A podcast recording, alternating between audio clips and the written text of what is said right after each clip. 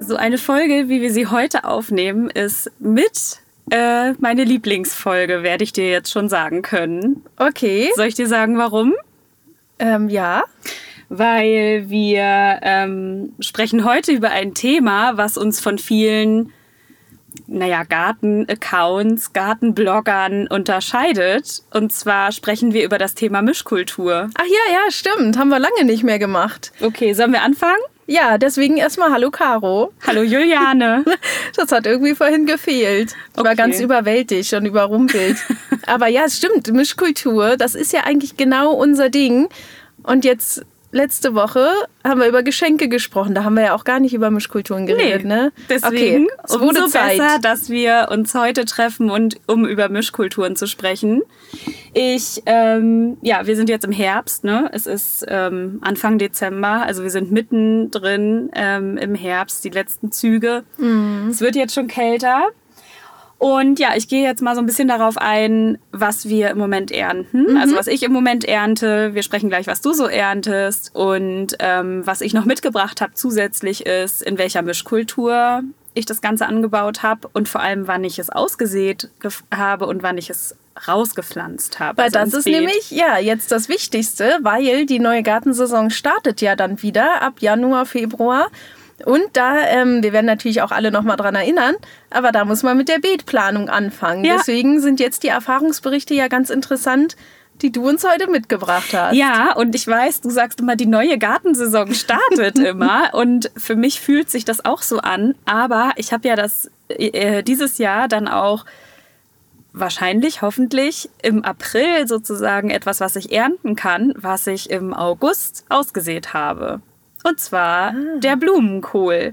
Ah ja, okay. Das heißt, für mich wird die Saison im Prinzip gar nicht wirklich beendet sein, sondern Stimmt. einfach weiter durchlaufen. Ja, ja, das haben wir ja dieses Jahr auch geplant. Ich habe ja auch ein paar Sachen im Gewächshaus nochmal Mhm. angebaut. Also auch Blumenkohl, äh, Wirsing und Mangold nochmal einfach in die alten Tomatentöpfe gesteckt. Und bin mal gespannt, ob das was wird. Das Grün ist noch da, Ja. aber ähm, ich weiß nicht so genau. Ich habe Okay. ein bisschen Angst, dass das alles nicht überlebt. Okay, also wir fangen erstmal an. Ich erzähle dir jetzt erstmal, was ich ähm, so ernte. Ja. Also du hast es eben schon gesagt, du hast es auch nochmal ausgesät. Und zwar ist das Kopfkohl, also Weißkohl und Wirsing, ernte ich gerade. Die Köpfe sind jetzt endlich so, dass man auch sagt, okay, wenn man einen davon erntet, wird man auch satt. Die im Sommer, ähm, die waren alle einfach super klein, Ja. weil das total, also es war viel zu warm, viel zu heiß für so einen Kohl. Und Und das waren zu viele Kohlweißlinge unterwegs. Das ist ja mein, mein großer Feind. Weil das Problem ist, deswegen ähm, bin ich jetzt auch großer Freund von der Herbstaussaat für oder eine Sommeraussaat für Kohl. Weil dann auch einfach diese, diese Gefahr von dem Kohlweißling nicht mehr so doll da ist. Ich merke jetzt auch, dass zum Beispiel Grünkohl, den ich dann nochmal extra ausgesät hatte, der ist jetzt viel stärker und kann viel besser gegen diese Angriffe von den Kohlweißlingswürmern äh, hervorgehen, an, anstatt diese kleinen Jungpflanzen in der Hitze dann, die sind irgendwie dann zu schwach und, und werden alle komplett aufgefressen. Ja, und also ich habe die Jungpflanzen vom Wirsing, Rotkohl und ähm, Weißkohl habe ich im April ausgesät. Also tatsächlich sind die sehr, sehr lange jetzt schon im Beet, aber die sind auch, wie gesagt, im Sommer überhaupt nicht gewachsen. Ich hatte dann zwischendurch schon mal welche geerntet. Da habe ich dann aber auch mehr oder weniger nur die Blätter von, also da hatte sich nicht so richtig ein Kopf draus gebildet. Habe dann halt die Blätter gegessen, aber da kommt dann pro Pflanze natürlich auch sehr wenig einfach nur zusammen. Und jetzt äh, habe ich das Glück gehabt, dass sich dann doch bis zum Dezember endlich mal so ordentliche Köpfe gebildet haben. Super. Genau. Ja, April ausgesät. Ähm, im, Im Mitte Juni habe ich das dann in die Beete gepflanzt. Und in der Mischkultur habe ich das stehen mit Sellerie. Das ist auch klassisch, ne? Ja, ja. ja, eigentlich ja. Den Sellerie habe ich auch selber ausgesät. Und Sellerie, also ich habe ja immer Staudensellerie. Und ähm, Staudensellerie braucht halt extrem lange. Und Okay. den habe ich Anfang Februar ausgesät. Wow. Also der braucht wirklich sehr, sehr lange, bis Und der sich entwickelt. Dieser Knollensellerie wäre schneller. Nee, der ist auch, der Okay. braucht auch lange. Ja. Der braucht auch lange. Ähm, das Schöne am Staudensellerie ist ja, dass der mehrjährig ist. Also, wie Mhm. wusste man ich das so nicht. hört, ne? Staude, eine Staude kommt ja immer wieder. Mhm. Und ähm, ich werde den ja auch dieses Jahr das erste Mal, ähm, oder nicht das erste Mal, sondern nochmal überwintern. Also er ist schon, äh, ein Teil meiner Selleriepflanzen sind sozusagen jetzt schon im zweiten Jahr. Ah, okay. Ähm, und den, den ich jetzt aber zu dem Kohl gepflanzt habe, über den wir gerade sprechen, den habe ich im Januar ausgesät oder Anfang Februar war das, glaube ich. Und das sind ja diese, also diese Selleriestangen, die man so kennt, diese grünen langen Ja, genau. Stängel. Ja. Und da würdest du jetzt sozusagen einfach die Stangen abschneiden bis auf den Boden und dann machst du dann wahrscheinlich Mulch drüber und so kann der gut überwintern. Ja, genau. Ich versuche jetzt so, also verschiedenste Sachen, ähm, so wie du es beschrieben hast. Und dann werde ich aber auch welche einfach so lassen. Mhm. Denn ähm, durch diese Schnittstellen könnte ja im Prinzip auch nochmal Frost reinkommen. Achso, du lässt es grün dran. Und ich sozusagen. werde dann, Ah, ja. Mhm. genau, ein paar werde ich abschneiden und mit Mulch schützen und ein paar werde ich einfach so lassen, sodass das obere dann einfach abfrieren kann und dann im neuen Jahr von unten einfach neu austreibt. Mhm. Das ist vielleicht so ein bisschen wie bei Rhabarber. Da ist es auch so, ich wundere mich dann immer, wo sind die großen Blätter und die Stangen hin, aber gefühlt zieht er sich Mhm. Ja, auch so ein bisschen genau. nochmal zurück und Ja. holt sich nochmal die Energie dann aus dem Grün, was oben dran ist. Genau, so ist das ja auch. Ja. Und dann will ich dir meine Top-Mischkultur gegen Kohlweißlinge für Kohl ähm, Okay. sagen. Jetzt bin ich gespannt. Halt, also halt, Halt mich fest. ich setz mich. Ich halte diese äh, Kultur immer in Töpfen, weil sie auch mehrjährig ist und weil sie wirklich sich extremst ausbreitet, wenn sie nicht im Topf ist. Mhm. Und zwar ist das Minze. Ach Quatsch, Minze neben Kohl. Ja. Minze Okay. neben Kohl. Ich hatte wirklich an diesen zwei Kohlköpfen, die direkt neben der Minze stehen, hatte ich nicht einen Schädling. Wow, das ist ja toll. Ja. Das ist echt gut. Und ich finde, Minze kann sich meinetwegen auch gerne im Beet ausbreiten. Man erkennt es ja sofort. Also, ne, das ist ja. Hattest du mal Minze direkt im Beet? Nee, noch nicht. Ja, dann sei froh Das- oder sag so. nicht, das soll sich ausbreiten. Ich das, will du das- hast nichts anderes mehr. Dann. Ach so, meinst du, das verdrängt so Ja, stark? ja. alles? Ja, okay, gut, dann, dann vielleicht doch lieber im Topf lassen. Weil ich dachte, wenn du es halt dann, für mich ist immer das Problem bei den ähm, Dingen, die dann auch, die ich neu ausgesät habe, dass ich dann manchmal nicht erkenne, was ist jetzt Beikraut und was ist wirklich das, die richtige, das richtige Gemüse, was ich eigentlich haben will.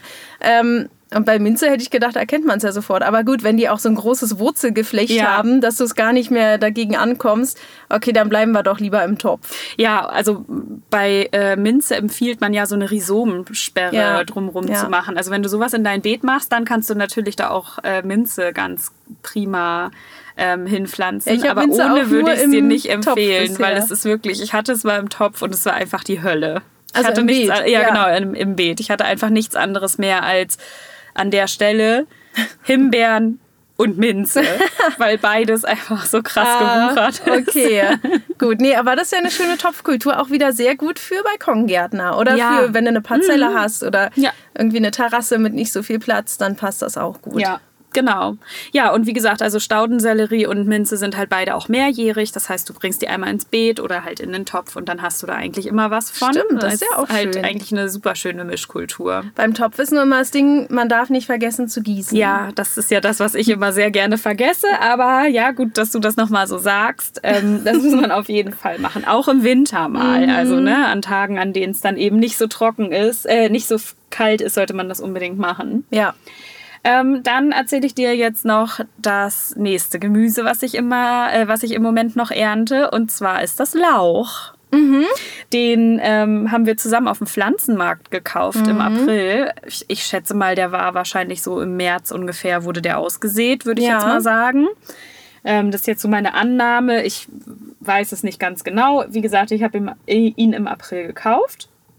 Und er steht bei mir zusammen mit Möhren im Beet. Mhm. Ähm, die Möhren habe ich alle, ich habe nochmal direkt nachgeguckt, am 16.03. oder am 23.03. diesen Jahres habe ich die ausgesät. Okay, sehr schön. Und ich hatte ja ein riesengroßes Problem mit den Möhren, denn auch die sind durch die Hitze und diese Trockenheit mhm. in diesem Sommer leider einfach überhaupt nicht gewachsen. Mhm. Und jetzt kann ich endlich auch äh, Möhren ernten, die zumindest so ein bisschen fingerdick sind und auch ein bisschen länger sind, weil Ach, sonst war war das einfach so klein, dass man ja, das, man hat so eine Mini-Möhren äh, eigentlich geerntet, ja. dass dann eine ganze Reihe nicht mal eine Person satt ja, gemacht okay. hat. Ich hatte ja mal solche, also eine Möhrenart ausgesät, das sind so kleine kugelförmige Möhren. Ja. Und dann hatte ich das vergessen. Ich habe nur rangeschrieben, dass da Möhren sind oder Kartoffeln, äh, äh Karotten, sorry. Und dann ähm, sehe ich natürlich das Grün, habe schon gesehen, oben ist ein bisschen orange, ne? Und dann dachte ich, ach, jetzt ist Erntesaison zieh die raus und dann waren das nur diese kleinen Kügelchen und die waren so maximal vielleicht zwei Zentimeter im Durchmesser. Mhm. Also wirklich sehr, sehr klein und sehr enttäuschend. Also von dieser Sorte, die, das sieht witzig aus, aber du behandelst die und pflegst die ja wie große Möhren. Man will ja auch wirklich viel Ertrag haben. Deswegen ja, will ich davon. So? Ja. Ich äh, sehe die auch immer aus. Pariser Mark heißen ja, die. Und die kleinen die, runden. Genau, kleine runde Möhren. Und das Gute an der Sorte ist, dass es eine frühe Sorte ist. Mhm. Das heißt also, du kannst sie ähm, relativ oder nach einer ganz kurzen Kulturdauer schon ernten. Mhm. Damit kannst du sie sehr spät im Jahr auch nochmal aussehen und hast dann halt einen entsprechenden Ertrag. Ja, der ist jetzt vielleicht nicht so riesig, aber was wir zum Beispiel total gerne machen, ist, einfach nur das Grün abzuschneiden und dann die Möhre, wie sie ist, in eine Suppe zu packen. Ah, das ist natürlich Da eine muss man Idee. nicht so viel schneiden ja. und so. Ja, stimmt. Und dann lasst ihr die Haut wahrscheinlich auch dran. Ja, ne? genau, Schale. sowieso, ja. Ja, Lea lasse ich auch. Ah ja, gut, das ist natürlich eine gute Idee, weil ich dachte dann auch zuerst, okay, wie soll ich die jetzt essen? Ich fand das dann irgendwie, mhm. ach, aber ja, gut, so kannst du es natürlich machen. Aber trotzdem, ich gehe wieder auf irgendwelche XXL-Möhren, okay. die aber bei mir auch nichts werden. Vielleicht liegt es ja bei mir, ich habe kein gutes Möhrenhändchen. Ja, kann sein, so wie ich mit Radieschen nicht ja. kann. ähm, ja, Möhren und äh, Lauch stehen bei mir zusammen, weil die Möhre durch diesen Grün, durch das Grün, dieser Geruch, wenn man das so ein bisschen anfasst, dann riecht das ja auch mhm. so nach Möhre. Das soll die ähm, Lauchmotte fernhalten okay. vom Lauch. Also ja. von daher eine 1A-Mischkultur, die man zusammen ins Beet setzen kann und die man offensichtlich bis zum Dezember auch noch ernten kann. Ja, also sehr schön. Eigentlich richtig gut. Äh, Lauch ist ja auch bekannt als Porree, ne? Ja, also genau, Lauch und Porree. Gleichen. Genau. Ja. Und beides zusammen, unter anderem auch mit dem Sellerie, den ich eben erwähnt habe, ja, eine richtig äh, leckere Geschichte für ähm, Suppen, ja. also so Suppengrün. Ist ja, ja eigentlich klassisches Suppengrün, Stimmt. ne? Ist genau das. Ja, Petersilie noch rauf ja. und dann hast du es. Ja. Stimmt, witzig. Ja, gute Idee. Dann, ja, hast du noch Grünkohl in deinen Beeten? Ja, habe ich du noch. eben schon gesagt. Du hast genau. Grünkohl. Ja, die Wo steht der bei dir? Im Hochbeet vorne. Mhm. Habe ich ja dieses Jahr das erste Mal probiert. Da geht es dem super, aber ähm, ja, vielleicht muss ich da ja das nächste Mal dann auch Minze reinpacken. Oder ist Minze nicht so gut mit Grünkohl? Äh, ja, doch. Äh, also ist ja auch, Kohl, ja, ne? Genau, ja. Weil da, ich habe es schon, ich habe Schafwolle dran, aber ich habe jetzt noch mal gelesen, Schafwolle ist eher gut gegen Schnecken. Ähm, ja, ich gucke jeden Tag, aber ich habe keine Lust, diese Eier da abzusammeln. Das ist für mich, ähm, ne, ich will ja ich will nicht so viel Aufwand im Garten haben. Ja. Aber naja, manchmal mache ich es schon ab. Meistens sehe ich dann schon die grünen kleinen Raupen, wie mhm. sie da langlaufen. Ich habe aber extrem viele Ringelblumen da vorne auch drin. Mm, ja, auch gut. Und da, ja, das gefühlt hilft es auch schon, dass da erstmal gar nicht so viele von diesen Faltern landen. Mm. Ähm, ja, aber ich habe das auch zusammen mit Mangold da vorne stehen, auch noch Lauch drin. Und ähm, ja, ist eigentlich ein ganz schönes kleines ja, buntes stimmt. Ich habe den Grünkohl bei mir am 1.7. ausgesät, also im mm. Juli. Ähm, ja, braucht jetzt offensichtlich nur ein halbes Jahr, bis der so groß ist, dass man den auch ernten kann. Der mag halt dann auch diese kalten Temperaturen. Ja, das merkt man mhm. richtig, dass er so, wenn es noch warm ist, dann dümpelt er so ein bisschen vor sich hin und man sieht ihn kaum. Aber sobald es dann so wieder um die 15 Grad oder 10 Grad wird, dann legt er richtig mhm. los. Ich habe den Mitte August in die Beete gepackt. Ähm, da hatte ich dann so Jungpflanzen, die groß genug waren, dass sie in die Beete kommen. Ich hätte es natürlich auch direkt ins Beet sehen können, aber ich hatte noch gar keinen Platz. Denn mhm. an der Stelle war bei mir vorher ähm, waren Erbsen bzw. rote Beete. Und mhm. dann waren wir im Urlaub, da musste ich das Ganze erstmal so ein bisschen, ja, die Fläche halt ein bisschen säubern, alles Alte, die äh, abgeerntet geernteten Erbsen habe ich alle rausgenommen. Ähm, dann habe ich rote Beete geerntet und dann hatte ich Platz, um den Grünkohl da einzupflanzen. Also auch immer ganz gut, wenn man etwas frei macht, dann ist immer gleich, das bedeutet Platz für etwas Neues Ja. und nicht, dass an dieser Stelle die Saison vorbei ist. Ja, das stimmt. Ich finde, das ist ja sowieso was, was wir jetzt in diesem Jahr nochmal besonders stark gemacht haben, was aber, denke ich, jetzt die nächsten Jahre auch immer weiter unser Fokus sein wird, dass wir Beetlücken schließen mit neuen Pflanzen und lieber auch ein bisschen zu engen Pflanzen und das eigentlich alles mal so ein bisschen ausprobieren und natürlich mit den Mischkulturpartnern dann immer in einer ja, sehr schönen Partnerschaft. Ja, genau. Zu dem Grünkohl habe ich im Moment als Mischkulturpartner Spinat. Den auch habe ich gut. auch wirklich super spät dann erst ausgesät, als ich gemerkt habe, ah ja, okay, der Grünkohl ist noch gar nicht so riesig und so viel Platz braucht er auch untenrum ja gar nicht, sondern der wächst ja auch ein bisschen in die Höhe. Habe ich gesagt, komm, ich knall überall, wo Platz ist, noch ein bisschen Spinat mit rein. Und den Spinat kann ich ernten bis zum ersten Frost.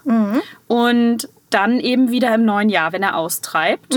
Und ja, dann eben bis zur Blüte. Also man soll ihn ja, wenn er geblüht hat, eben nicht ähm, ernten. Aber du lässt ihn jetzt sozusagen bis zum Frost auch in der Erde Genau, er und bleibt jetzt, ihn dann nochmal naja, ab? genau. oder? Ich, wir ernten ihn zwischendurch auch Ja. immer schon. Ne? Also wir können ihn jetzt ernten. Wir machen das ja immer bei uns so in Salat rein oder Mhm. in so Smoothies. Und ähm, genau, dann abdecken oder so, das mache ich gar nicht. Okay, also der ja. wächst einfach so. Ich meine, es war ja jetzt auch immer sehr lange noch recht mild von den Mhm. Stimmt. Temperaturen her. Und wenn dann der erste Frost war, dann ernte ich ihn nicht mehr, weil, also man könnte ihn an frostfreien Tagen nach wie vor noch ernten, aber manchmal werden ja die so glitscherig, die ähm, Mhm. Stimmt, Blätter. ja. Und das mögen wir nicht so gerne. Deswegen lassen wir ihn dann einfach stehen. Und wenn er bei gutem Wetter treibt er ja dann so ab März wieder aus und im April ernten wir ihn dann wieder neu, bis er Schön. halt sozusagen in die Blüte geht. Und dann nehme ich ihn aber nicht aus dem Beet raus, sondern ich grab ihn dann unter, denn er ist der perfekte Gründünger für Ja. die Fläche. Gute Idee. Ja, perfekt. Dann hat man auch gleich den Boden aufgewertet für die Folgekultur. Mhm. Ja, genau. Ja. Spinat zieht ja auch die, ähm, die Regenwürmer an. Ähm, das heißt, die lockern da so richtig schön den Boden auf. Er hat ja so kleine, äh, feine ähm, Wurzelfasern auch, was halt echt super ist für, für Bodenlockerung. ja, deswegen ist das für mich so die Mischkultur, die echt, also da, in die habe ich mich fast verliebt, Ah, muss ich schön. sagen, weil das sieht einfach wirklich toll aus im Beet, kann ich nicht anders sagen. Genau, und dann, ja, habe ich jetzt noch drei Sachen mitgebracht, die wir ähm, nicht angebaut haben, die wir aber theoretisch, würden wir sie angebaut haben, jetzt noch ernten können. Ah, Also ja. den Dezember eigentlich auch noch als Erntemonat nehmen können. Gute Idee. Ja, man darf nämlich immer nicht vergessen, wir haben zwar jeder für sich seinen Garten, aber wir bauen eigentlich schon ähnliche Sachen an. Aber ähm, man kann noch so viel mehr machen. Ne? genau. Auch so, weiß ich jetzt nicht, ich habe zum Beispiel im, im Frühling auch nicht oder im Winter noch nicht angefangen, Maracujas oder so anzubauen. Oder es, man kann ja auch sogar Kiwi, Melone, so diese ganzen exotischen Sachen. Deswegen sprechen wir über sowas halt nicht so viel, weil wir es einfach nicht gemacht Ja. haben. Gibt's aber auch alles. Ja, Vielleicht total. sollten wir nächstes Jahr auch mal so gucken, dass wir ein exotisches Jahr machen und uns mit verschiedenen exotischen Dingen auseinandersetzen. Das wird ja tendenziell auch wärmer und ich immer im Gewächshaus kann ja vielleicht auch noch mal irgendwie was machen.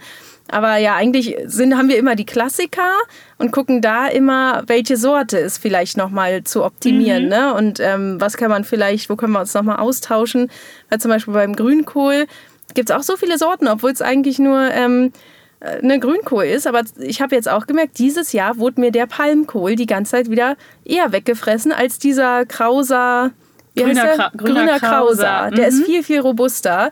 Deswegen würde ich jetzt in Zukunft eher den grünen Krauser nehmen. Mhm. Aber gut, sprechen wir jetzt darüber, was wir nicht angebaut Ja, haben. genau. Also es sind jetzt auch nicht die krassen Exoten. Für uns beide sind es Exoten, denke Okay. ich. Aber eigentlich sind es klassische deutsche oder regionale Gemüse, würde ich Mhm. eigentlich sagen. Das erste ist die Pastinake. Stimmt, die ist sehr klassisch. Ja. Die ist doch ähm, auch so ein bisschen äh, in Verruf gekommen. Oder ne, zumindest wurde das ganz oft nicht mehr oder ganz lange nicht mehr angebaut. War das nicht so eine Art Futterrübe oder so? Kann sein. Und ich habe jetzt aber gehört, das gibt so einen kleinen Trend, Mhm. dass die Pastinake jetzt wieder mehr in so Luxusrestaurants und so weiter ähm, benutzt wird. Und das hilft ja dann auch immer beim Anbau, ne? Ja. dass es dann auch mehr Saatgut und so gibt. Ja, witzig. Äh, Wie schmeckt eigentlich Pastinake? Ich Mild, glaube ich. ist das das gleiche wie Petersilienwurzel? Mm, Weiß ich, Ich nicht. weiß auch nicht, ich glaube nicht. Weiß ich nicht. Nee, das ist nicht das gleiche. Also es sieht sehr ähnlich Ja, aus. so eine ne? lange aber, Rübe. Ja, Ja. Aber es schmeckt nicht so. weil das schmeckt ja stark nach Petersilie. Dann. Also Pastinake ist ja so ein klassisches ähm, Gemüse, was man am Anfang dünstet, um das Babys als Brei zu geben. Mhm. Oder halt, weil das sehr mild schmecken soll, nicht so geschmacksintensiv und ist. nährstoffreich wahrscheinlich ist. Ähm, ja, und die soll wohl auch, wenn sie dann eher so gedünstet ist, so ein bisschen süßlicher schmecken, was Mhm. ja eigentlich auch irgendwie dann für so erste Nahrung für Babys wohl ganz Mhm. äh, nett ist. Genau, und die wird im Juni ausgesät. Oder bis Juni wird die ausgesät. Kannst du die noch ins Beet packen, kannst sie direkt sehen. Ne? Ähm, die kann man zu Lauch oder Chicorée äh, Mhm. zum Beispiel aussehen. Sind tolle Mischkulturpartner. Oder was sie auch ähm, mag, wäre die rote Beete. Da könnte sie auch daneben. Obwohl Ach, das schön. Mhm. beides so Wurzelgemüse ja eigentlich sind, könnte man die daneben setzen. okay. Und das Erntefenster ist dann wirklich auch erst im Herbst bzw. Winter. Also du kannst die Pastinake an ja auch frostfreien Tagen auch im Januar, Februar noch äh, gut ernten. Ach schön, ja, eigentlich ein gutes Wintergemüse. Mhm. Ja. Und ja, da muss man halt nur noch mal gucken, was man wirklich draus macht. Aber Mhm. ja, dünsten kannst du es und ja, wahrscheinlich auch ein Brei oder wie auch immer draus machen. Ja, also ich glaube, da gibt es auch Aufläufe und was weiß ich alles. Ne? Also, schön. ja. Genau, dann habe ich noch mitgebracht die Herbstrübe. Kennst Hm, schon du wieder die? eine Rübe. ähm, nee, ist die mit, ich kenne nur die Mairübe. Ja, ich glaube, die ist so ähnlich. Die Okay. Herbstrübe und die Mairübe sind, glaube ich, sehr ähnlich. Ja. Nee, aber kenne ich nicht. Und genau, also die kannst du bis August sozusagen auch noch aussehen. Also Mhm. da wäre es zum Beispiel, wenn du dein Tomatenbeet freigeräumt hast, dann, ne, also wenn du weißt, okay, hier unten sind eh schon alle Blätter ab, ne, man macht ja unten die Tomatenblätter immer so weg, Mhm. ne?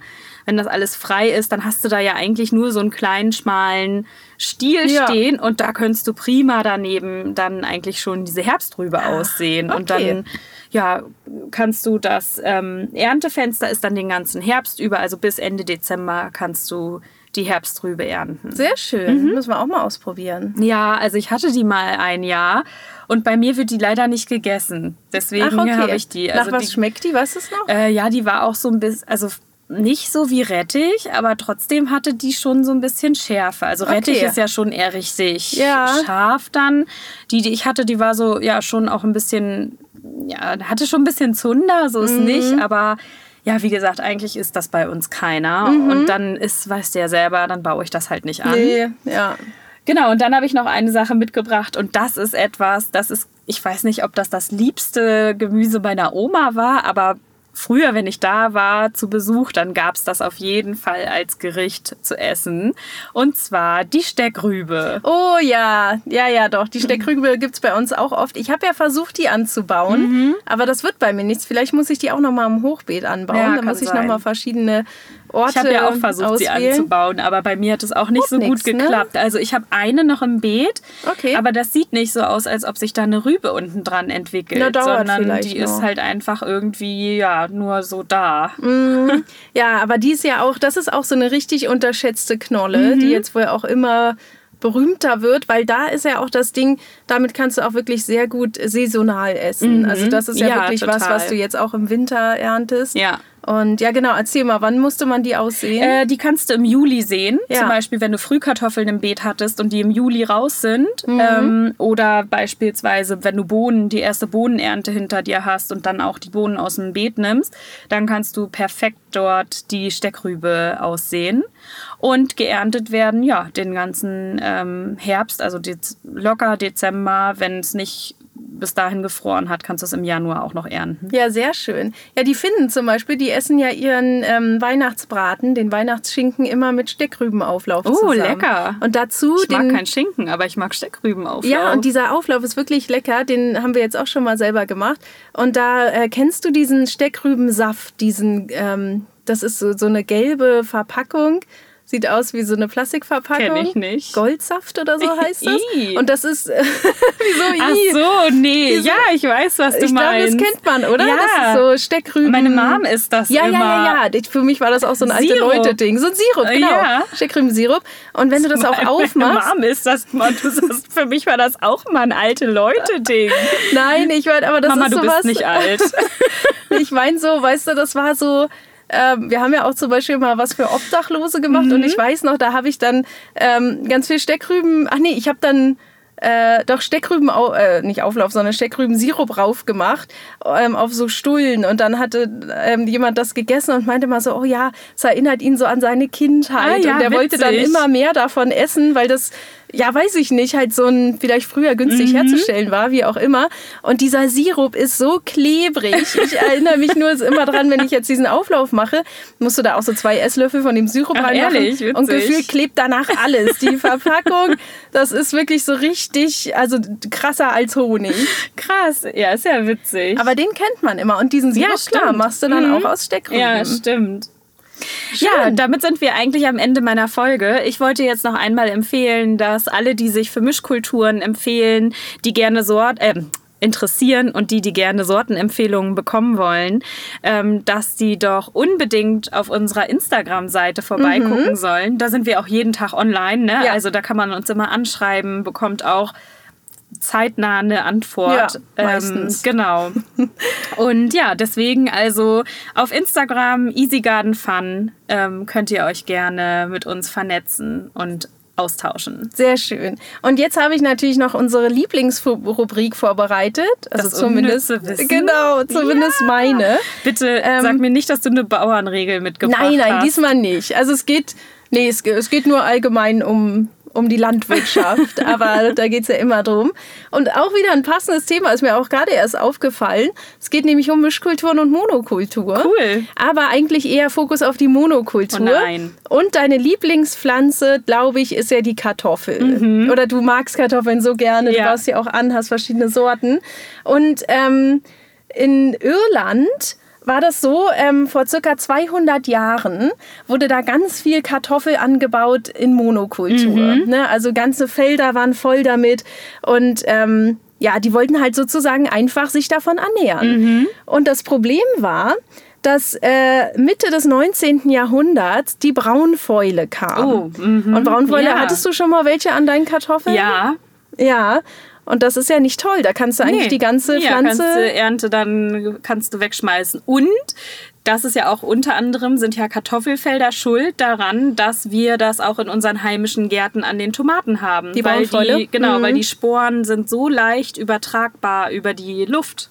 Ja, ja, interessant, Mhm. ne? Und in dem 19. Jahrhundert, also Mitte des 19. Jahrhunderts, als dann die Braunfäule auch nach Irland kam, da ist ja auch so ein bisschen ne, dieses feuchte Wetter und so. Mhm, Ja, stimmt. Ähm, da kam es dann zur größten Hungerskatastrophe der europäischen Oh, Neuzeit. Wirklich?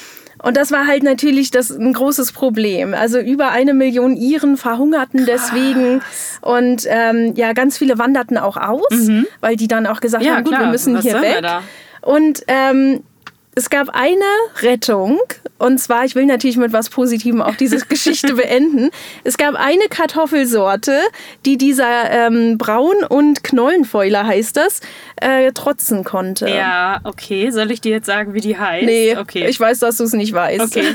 Und zwar heißt die Paterson Victoria. Aha. Kennst du die? nee. Ich auch nicht. Ähm, aber diese Kartoffelsorte, die war dann die Rettung. Cool. Und die konnte dann einigen Menschen wieder das Leben retten. Und ähm, diese Kartoffelsorte wird jetzt gerade noch von dem Verein der Arche Noah ähm, weiter ne, sozusagen immer Vermehrt. vermehrt Mhm. und behalten. Also dieses Saat, die Saat wird sozusagen einfach geschützt, dass die auch ähm, noch Mhm. Wow, bleibt. jetzt will ich die anbauen. Ja, können wir ja mal gucken. Ja, Nächstes cool. Jahr, wenn es dann wieder soweit ist, äh, gucken wir mal, ob wir die finden. Ja, total. Aber ich finde das auch extrem, ne? was so eine Monokultur eigentlich auslösen Ja, was kann. das anrichtet, ne?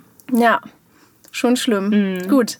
Jetzt haben wir hier so, so ein schweres Thema zum Schluss noch gehabt. Aber ja, ich glaube, der Punkt ist klar, Mischkultur ist unsere Leidenschaft. Und ja, danke, dass du uns dieses Thema mitgebracht Ja, hast. war eine tolle Folge heute. Fand ich auch. Gut, dann nächste hören wir Woche. uns genau nächste Woche und bis dann. Tschüss. Tschüss.